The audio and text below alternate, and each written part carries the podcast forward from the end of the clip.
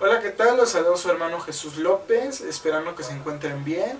Eh, el día de hoy vamos a tener una pequeña enseñanza sobre el, discurso escatológico que el Señor Jesús nos dejó en Mateo, en el libro de Mateo, capítulo 24.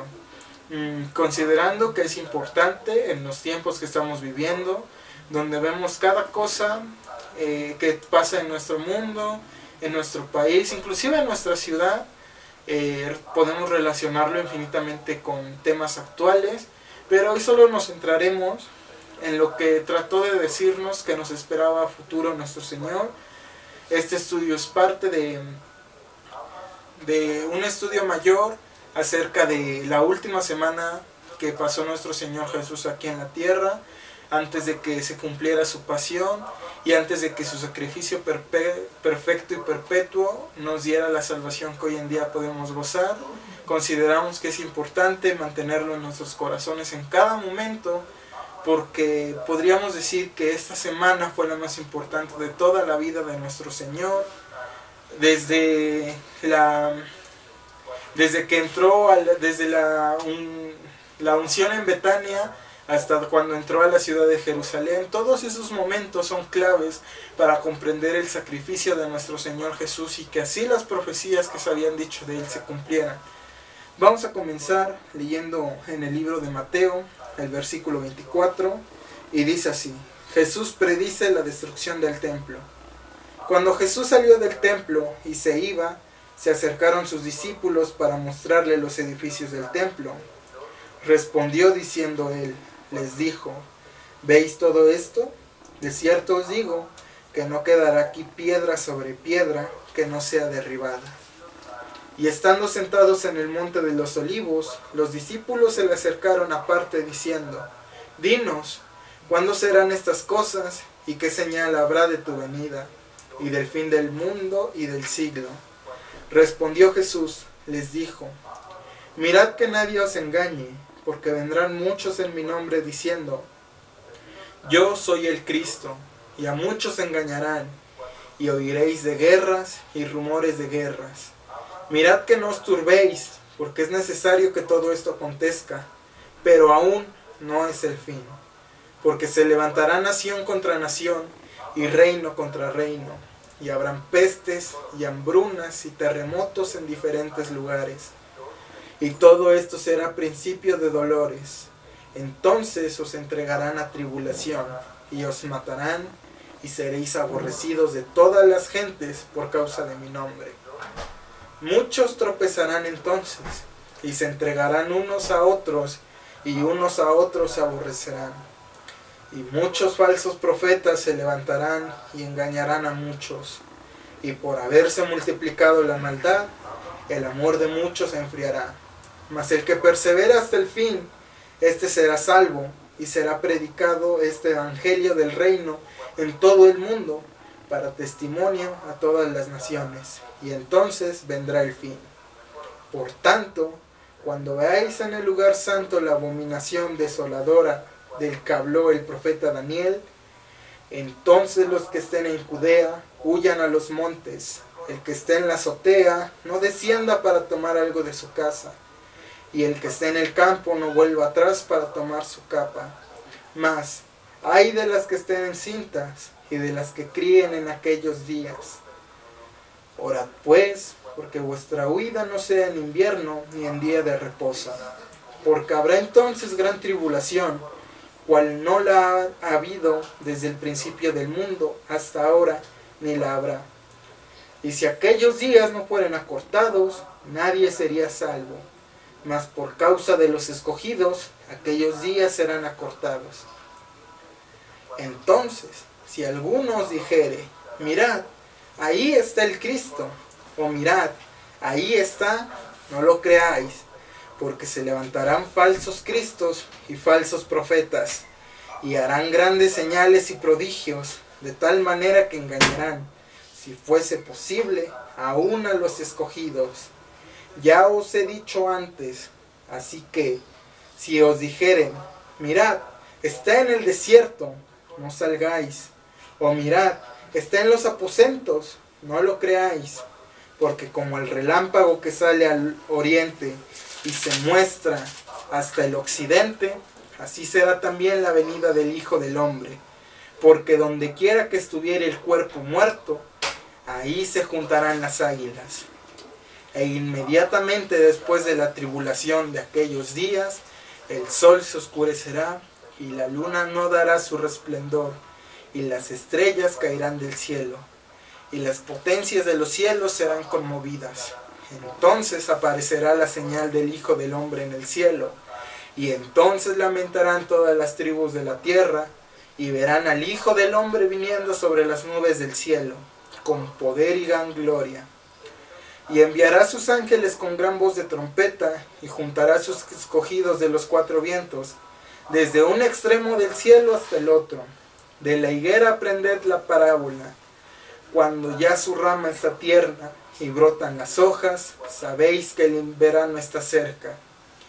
Así también vosotros, cuando veáis todas estas cosas, conoced que está cerca, a las puertas. De cierto os digo que no pasará esta generación hasta que todo esto acontezca. El cielo y la tierra pasarán, pero mis palabras no pasarán. Pero del día y la hora nadie sabe, ni aun los ángeles de los cielos, sino solo mi Padre. Mas como en los días de Noé, así será la venida del Hijo del Hombre. Porque como en los días antes del diluvio, estaban comiendo y bebiendo casándose y dándose en casamiento, hasta el día en que Noé entró en el arca. Y no entendieron hasta que vino el diluvio y se los llevó a todos. Así será también la venida del Hijo del Hombre. Entonces estarán dos en el campo, el uno será tomado y el otro será dejado. Dos mujeres estarán moliendo en un molino, la una será tomada y la otra será dejada. Velad, pues, porque no sabéis a qué hora de venir vuestro Señor. Pero sabed esto, que si el padre de familia supiese a qué hora el ladrón habría de venir, velaría y no dejaría minar su casa. Por tanto, también vosotros estad preparados, porque el Hijo del Hombre vendrá a la hora que no pensáis. ¿Quién es, pues, el siervo fiel y prudente, al cual puso su Señor sobre su casa para que él dé alimento a tiempo? Bienaventurado aquel siervo el cual, cuando su Señor venga, le haya haciendo así. De cierto os digo que sobre todos sus bienes les pondrá. Pero si aquel siervo malo dijera en su corazón, mi Señor tarda en venir, y comenzare a golpear a sus consiervos, y aún a comer y a beber con los borrachos, vendrá el Señor en aquel, vendrá el Señor de aquel siervo en día que éste no espera y a la hora que no sabe, y lo castigará duramente y pondrá su parte con los hipócritas. Ahí será el lloro y el crujir de dientes. Bueno, aquí podemos ver que, que son fuertes las palabras que usa el Señor. No fuertes en el sentido de un regaño, sino en lo que nos espera nosotros como la iglesia en los últimos tiempos. Porque sí, no conocemos ni el día ni la hora, pero conocemos los acontecimientos que van a pasar, porque el Señor ya nos lo ha dicho. Y estos son los 10 puntos más importantes que tenemos que tratar. Y eh, hasta cierto punto un resumen de lo que va a acontecer, o de lo que el Señor Jesús trató de enseñarnos en el, en el capítulo 24 de Mateo. El primero es, no se dejen engañar por los falsos profetas que surgirán y no se turben por estas cosas. El Señor nos dejó dicho que muchas personas, como ya lo hemos visto, como ha habido casos, se levantarán y dirán a muchas personas que no tan literalmente que ellos son el Cristo, pero que sí llevan la sana doctrina, que tratan de engañar a las personas diciéndoles lo que quieren oír, como el apóstol también ya lo dijo, que muchos se levantarán por comezón de oír y oirán cosas que quieren oír y seguirán a las personas que les dicen cosas que quieren oír.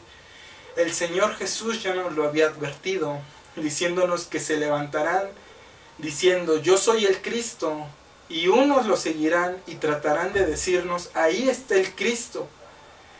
Pero como sabemos, hay ciertas cualidades que solamente Cristo en su segunda venida nos va a demostrar y nos pide que seamos fieles en todo momento con Él, porque no sabemos ni el día ni la hora, pero sabemos los acontecimientos previos que han de pasar antes de que Él regrese.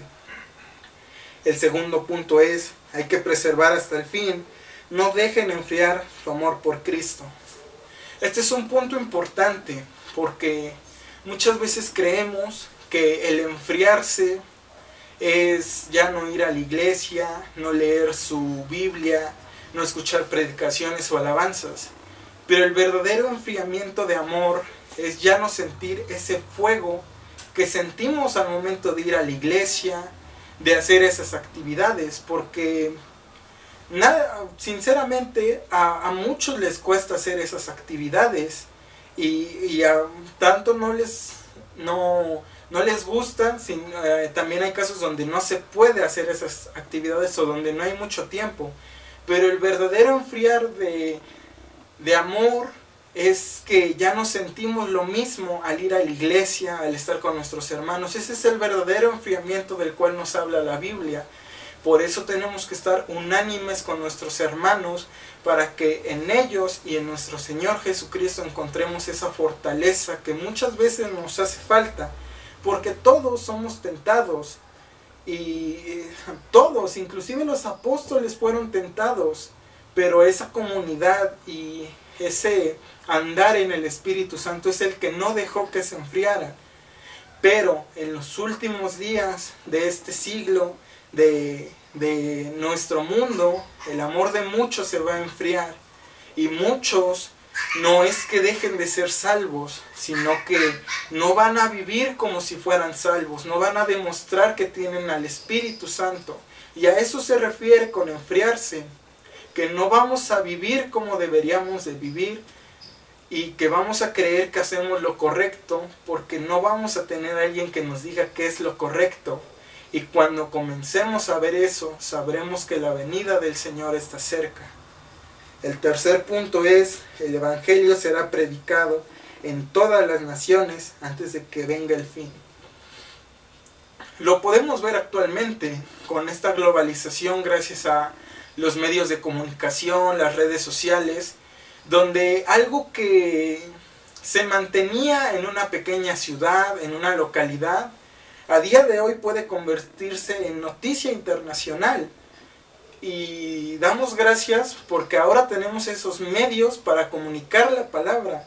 Un ejemplo es eh, hoy en día con la pandemia.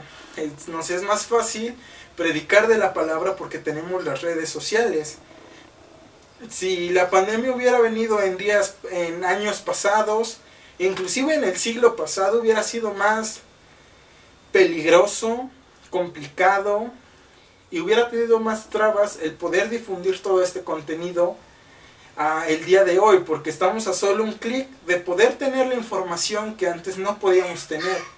Entonces esto también es prueba de que los días están siendo acortados Solo hay que ver la comparación de lo que teníamos hace 10 años a lo que tenemos hoy. Prácticamente todo lo podemos tener al alcance de una llamada, un clic, un pedido. Y es impresionante, ¿no? Las personas de siglos pasados, de años pasados, lo podemos ver con las personas mayores, nunca creyeron poder tener una computadora, un teléfono que podemos llevar a todas partes es impresionante cuánto ha avanzado la tecnología y damos gracias también porque así podemos tener más posibilidades de acercarnos a las personas. Entonces, sí, este punto también ya está en cumplimiento, si no es que ya se cumplió, porque ya no hay lugar en la tierra donde no se conozca el nombre de nuestro Señor, sus obras, su, su testamento, eh, no, creo que está la Biblia, es libro con más traducciones, con más de 200 traducciones. Es impresionante tener todo este conocimiento, pero a la vez también hay que ponerse a pensar un poco en que las cosas son impresionantes, pero nos acercan un poco y poco más y un poco que casi casi ya podemos ver el fin de este tiempo, porque creemos que las cosas ya no pueden seguir avanzando, pero siempre que van avanzando nos van acercando un poco más al fin. Vamos con el punto 4, habrá gran tribulación que será cortada por causa de los escogidos. Este punto también ya lo veníamos estudiando porque hay que ponerse a pensar, ya pasó un año de estar aquí encerrados en nuestra casa, ya pasó más de un año, ya va casi un año y un mes que estamos aquí encerrados. Hay que ponerse a pensar qué tan rápido iba el tiempo, porque antes, si creíamos que iba rápido, ahora va mucho más rápido, porque ya no tenemos tantas actividades y nuestro tiempo se va volando. Entonces, hay que ponernos a pensar cómo pasa el tiempo, ¿no? Eh, eh, digamos, ¿no? ¿Qué tan rápido se nos pasó la década del 2000 al 2010? 10 años, que, que parece poco, pero ya vamos dos décadas de este siglo. Ya estamos en 2021. Hay que ponernos a pensar qué hemos estado haciendo en esos, siquiera en esos 10 años, donde ya la mayoría de nosotros ya tenía un mayor razonamiento. En lo personal yo, hace 10 años tenía, 10, tenía 7 años y yo me pregunto, ¿cómo es que pasa tan rápido el tiempo que no nos damos cuenta de todas las cosas que hicimos, que pudimos haber hecho, o inclusive de las que vamos a hacer? Entonces este es un ejemplo del cuarto punto, porque el tiempo ha estado siendo acortado, porque todo pasa tan rápido que no lo percibimos. Entonces, el cuarto punto se representa de esta manera en que el tiempo ha sido acortado y lo podemos ver claramente en este último año que hemos estado en el encierro. El quinto punto es, su venida no será secreta, sino vista por todos como un relámpago. Yo creo que este es de los puntos más conocidos, ¿no? En que su venida va, no, no va a ser secreta, porque creo que todos hemos visto, ya sea alguna película, algún, hemos leído la Biblia y conocemos un poco de cómo será la venida de nuestro Señor. Y hay que estar,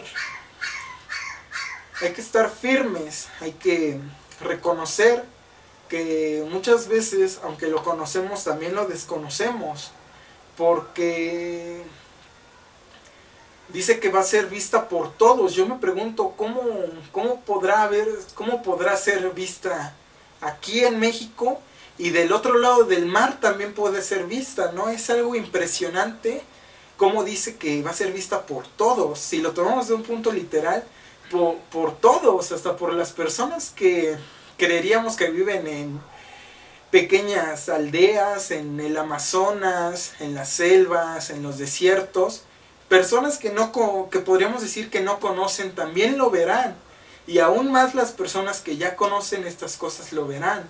Entonces este también es respaldada por el punto anterior donde dice que todos conocerán del evangelio. Es impresionante cómo eso, cómo podrá ser vista por todos. Cuando dice todos, pues es todos, porque sabemos que mientras aquí puede ser de día, del otro lado del mundo puede ser de noche y viceversa. Entonces, ¿cómo podrá ser vista por todos en ese tiempo? El sexto es, va a ser un día de juicio y tristeza para los inconversos, pero de gran alegría para los santos cuando vean a Cristo venir con su poder y con gran gloria. Yo creo que de aquí ya empieza con, con los puntos un tanto fuertes porque es ponerse a pensar en qué va a pasar con las personas que, que no creen, que pues sí, que no son salvas. ¿Qué pasará con ellas? Porque dice que ahí será el llanto y el crujir de dientes. Entonces nos ponemos a pensar qué pasará con ellas, qué pasará con las personas que conocemos y que pues no sabemos si son salvas o no. ¿Qué va a pasar con ellas? Dice que será un día de tristeza y de juicio. ¿Y cómo puede ser un día de tristeza y de juicio mientras los que son salvos son de alegría porque ven a su Señor. Es, es esa dualidad, ¿no? Es esa comparación, ese polo que tenemos. Porque mientras para nosotros todo esto nos puede atemorizar, pero también nos es de gran alegría, porque ya tenemos cómo reconocer que nuestro Señor ya viene. Pero mientras que para nosotros estar en tribulación es una alegría porque estamos más cerca de encontrarnos con nuestro Señor, para las personas que no creen o no conocen van a ser de tribulación, porque se van a decir por qué pasan estas cosas, por qué hay temblores, terremotos, guerras, porque no lo comprenden, porque no lo van a comprender, porque no, no estudian o no son salvos y no lo pueden comprender. No como nosotros que somos salvos y tenemos el Espíritu Santo y nos da entendimiento y nos da paz en medio de la tormenta. Entonces es increíble ver este punto porque dice que tiene que ser de alegría para nosotros, porque mientras para los de afuera se está derrumbando el mundo, para, nos para nosotros tiene que ser de gran alegría, de gran bendición, de gran gozo. El séptimo punto es, cuando vean pasar estas cosas, sepan que su venida está cerca a las puertas. Este es un punto un tanto general porque respalda a los, a los otros seis puntos, porque dice que cuando veamos esas cosas vamos a saber que está cerca. Y yo creo que cuando las veamos vamos a saber que están cerca, pero no porque lo hayamos entendido, sino porque el Espíritu Santo nos va a dar ese discernimiento de poder decir, ah, pues solo fue un eh, efecto meteorológico o tembló porque tal cosa.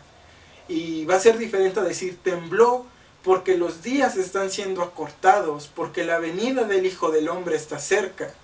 Es esa diferencia, ese discernimiento que vamos a tener en ese tiempo porque también en el capítulo dice que, que aquellos que son salvos, que están en el campo, que no regresen a sus casas, aquellos que están en sus casas que no en sus casas que no bajen por sus cosas porque yo creo que va a ser el mismo Espíritu Santo el que nos va a decir que, que ya llegó el tiempo que es el tiempo final y que vamos a estar tan preocupados en otras cosas que se nos van a olvidar cosas que hoy en día pueden ser de, gran importancia como el trabajo, la escuela, cosas importantes que el Espíritu Santo nos va a dar discernimiento de que esas cosas son las que nos aseguran que el tiempo está siendo acortado y que la venida del Hijo del Hombre está cerca. El octavo, el octavo punto es Nadie sabe ni el día ni la hora de su venida. Esto es muy importante porque en años pasados, cuando se veían cosas como lo de eh, el fin del calendario maya y esas cosas, la gente decía que, que sabían cuándo se iba a acabar el mundo. Daban fechas, daban a inicio de milenio, a final de milenio, a principio de siglo. La gente decía que ya era el fin del mundo.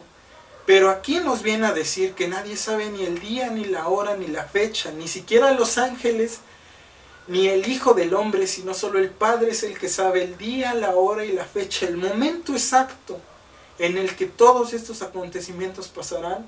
Solo lo sabe el Padre y a nadie más se le ha dado entendimiento. Entonces, respaldado con el punto uno, no nos dejemos engañar por conocidos, por personas, por noticias que dicen que el fin del mundo está cerca, porque nadie sabe ni el día ni la hora en el que Él ha de regresar. Entonces, mantengámonos confiados en que cuando veamos que las cosas están pasando, nosotros sabremos que son las cosas que han de pasar antes de su venida. El noveno punto es, velad y estad preparados. Este es un punto muy importante porque nos dice que tenemos que estar preparados. Respaldado por los otros puntos, nos dice cuándo, nos dice que vamos a saber cuándo va a estar el tiempo y sobre todo que debemos de estar preparados. Preparados no como la gente que creía que, el fin del mundo y que hacía sus refugios subterráneos y que hacía sus compras de pánico, como a inicio de la pandemia, que hacía compras de pánico. Eso no es estar preparado. El estar preparado eh, para estar listos en los últimos tiempos es el estudiar, el ser frecuente con nuestras oraciones, con nuestros estudios. Eso es estar preparado, porque solo así vamos a saber si alguien nos está intentando engañar. Si solo el que entiende, solo el que estudia, el que escucha su palabra, es aquel que va a poder decir, Él no es el Cristo. Porque si no estamos preparados, si estamos desnutridos en la palabra, cualquier persona nos va a venir a engañar diciendo o lo que nos quiere decir o tragiversando la palabra del Señor, diciéndonos, es que la palabra de Dios dice esto. Y como no comprendemos, vamos a ser engañados y vamos a decir, sí, la palabra dice eso, entonces tú tienes que venir de Cristo. El apóstol Juan también lo decía, salieron de nosotros, pero no eran de nosotros. Muchos son engañados aún por los que salieron de, de doctrina, de sana doctrina, de, de la verdadera doctrina de Dios. Muchos salieron de ahí, pero no pertenecían a la doctrina. Y por eso hay que estar preparados, hay que velar y orar en la sana doctrina y en nuestro Señor para que nadie nos engañe en los días de tribulación. El punto 10. Sean siervos fieles y prudentes hasta su venida. Este punto es de gran importancia en su estudio porque muchos de nuestros hermanos se han desviado, han creído que nuestro Señor tiene su venida por tardanza y que no va a importar las acciones que tomen, porque creen que nuestro Señor ya no va a regresar. Es importante este estudio porque si nos, si nos remontamos un poco en la historia de la humanidad, cerca del siglo XIV, por el 1400, el 1500, se vivió no parecida a la situación actual, sino peor, porque en esos tiempos se desconoce su origen, pero a Europa llegó una enfermedad llamada la peste negra. Era una enfermedad mortal. Si quisieran estudiar un poco más, así se llama la enfermedad, la peste negra.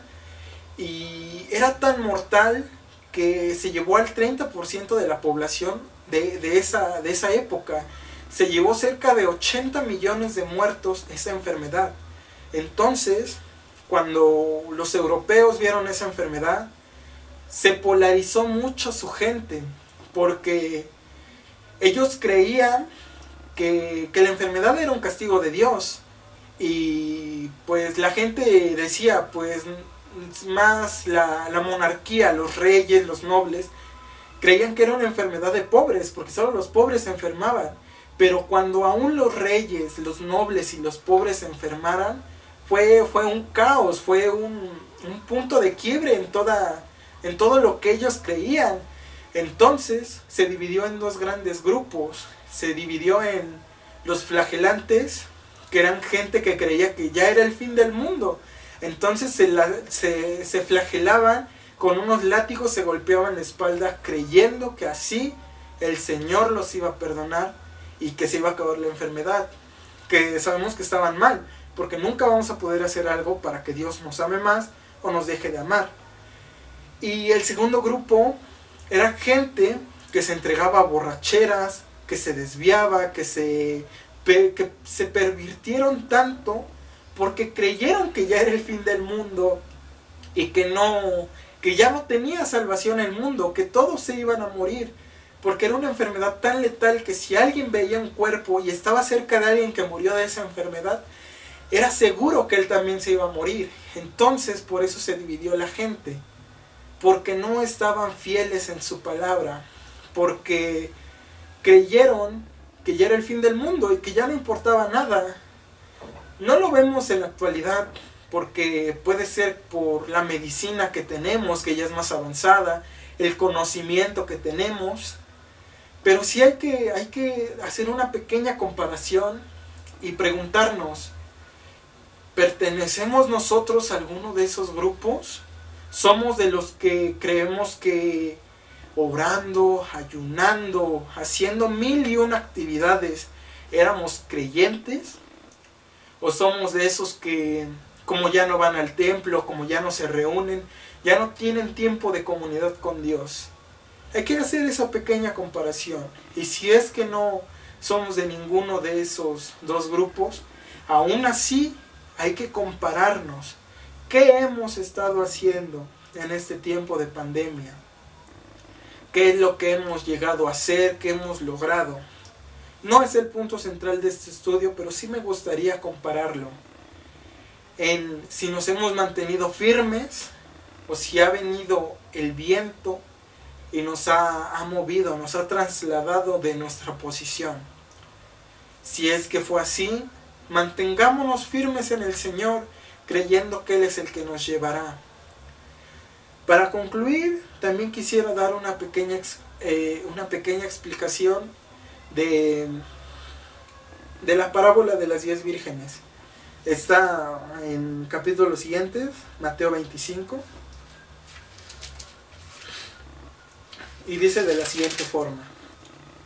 Entonces el reino de los cielos será semejante a diez vírgenes que tomando sus lámparas salieron a recibir al esposo. Cinco de ellas eran prudentes y cinco insensatas. Las insensatas, tomando sus lámparas, no tomaron consigo aceite, mas las prudentes tomaron aceite en sus vasijas juntamente con sus lámparas. Y tardándose el esposo, cabecearon todas y se durmieron. Y a la medianoche se oyó un clamor, Aquí viene el esposo, salid a recibirle. Entonces todas aquellas vírgenes se levantaron y las arreglaron sus lámparas. Y las insensatas dijeron a las prudentes, Dadnos de vuestro aceite, porque nuestras lámparas apagan.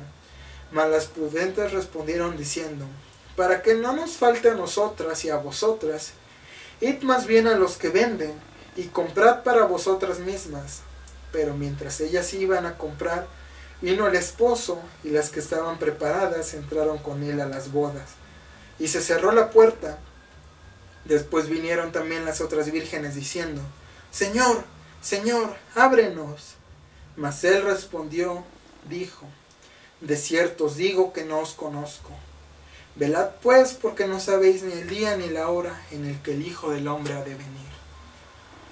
Es increíble, ¿no? Cómo, cómo podríamos hacer mil y un comparaciones, ¿no? Decir, es que las, las vírgenes prudentes somos la iglesia y las vírgenes insensatas son los que creen que son iglesia. Pero aquí lo más importante es, es que al final todas son iglesias, porque todas son vírgenes que se iban a casar. Pero unas se descuidaron, fueron insensatas y no llevaron consigo aceite. Porque si lo vemos desde este punto, Todas se iban a casar con el mismo hombre, con el mismo rey. Todas estaban en un nivel igual. Una pequeña acción fue la que cambió su destino. Un pequeño pensamiento. Porque todas eran iguales. Todas se iban a casar. Todas iban a compartir el mismo gozo. Pero unas llevaron consigo aceite. Unas oraron, unas ayunaron, unas tuvieran tiempo de convivencia y otras, creyendo y viendo que el rey se tardaba, se durmieron, porque todas se durmieron, pero unas llevaron aceite consigo. Esa es la importancia. Esa, esa pequeña porción de aceite que las vírgenes sensatas llevaron y las insensatas no, fue la que hizo la diferencia. Entonces, esto nos sigue diciendo que seamos fieles que seamos prudentes, que aunque veamos, que aunque creamos que, estamos bien, que es suficiente el orar y el ayunar, siempre pongamos nuestro, nuestros pensamientos, nuestras acciones, las cosas que hacemos, pongámoslo en cuestionamiento. Es sensato, es lo que el Señor enseñó, porque todo, todo gira en torno a eso en si es como, como Cristo hubiera vivido, porque es a la estatura a la que queremos llegar, a la estatura del varón perfecto. Entonces tenemos que ponernos a pensar, ¿es lo que Cristo hubiera hecho? ¿Es lo que Cristo hubiera respondido? ¿Qué hubiera hecho Cristo en mi situación? Porque sí, sabemos que nunca vamos a llegar a ser como Él, pero por lo menos lo podemos intentar. porque no hubo hombres que, que hayan estado a su nivel, pero sí hubo hombres que lo intentaron, hubo hombres que, que teniendo fe y esperanza en Cristo, poniendo, poniendo su fe en Cristo, llegaron a ser grandes hombres. Tenemos el ejemplo de Pablo. Pablo siendo un perseguidor de la iglesia, cuando tiene su encuentro con el Señor, eh, eh, es impresionante cómo es que cambia de perseguirlos a inclusive ayudarlos y sufrir por sus hermanos. Tenemos el ejemplo de Pedro, que aún ya siendo apóstol, cae en la tentación y niega a su Señor.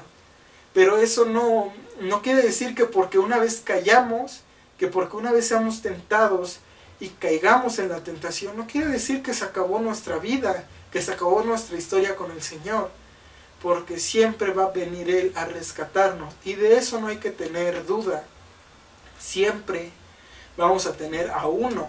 Y es importante recalcar eso porque justamente lo tenemos gracias a su última semana de vida, porque si no hubiera sido por ese sacrificio, no podríamos decir que somos salvos, que fuimos justificados, que gracias a Él estamos donde estamos y podemos hacer las cosas que podemos hacer gracias a Él.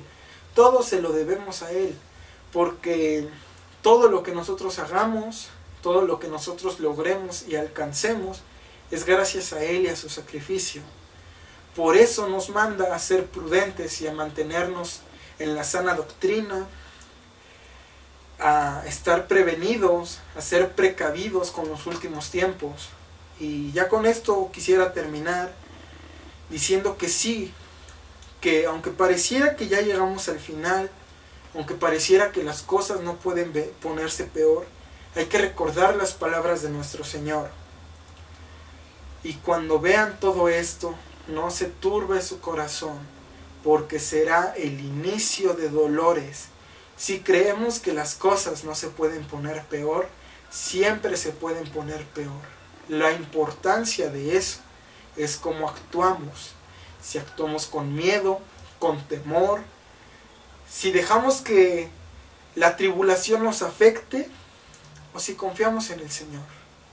Hay que mantenernos siempre confiados. Cuando creamos que las cosas no pueden ir peor, reconozcamos que sí pueden ir peor, pero que aunque se pongan peor aún, no nos van a afectar porque estamos con nuestro Señor. Muchas gracias por el tiempo que han estado aquí. Y estaremos orando por ustedes porque esto se acabe pronto, porque nos podamos reunir. Y aunque así no fuese, también damos gracias porque aún en una mínima cantidad hemos estado aprendiendo de su palabra, de esta última semana, de todo lo que, lo que tuvimos que haber aprendido antes, pero que no podíamos aprender. Yo creo que sí nos ha sido de bendición, aunque no lo parezca esta tribulación. Damos gracias por todos ustedes y nos vemos en siguientes videos. Hasta la próxima.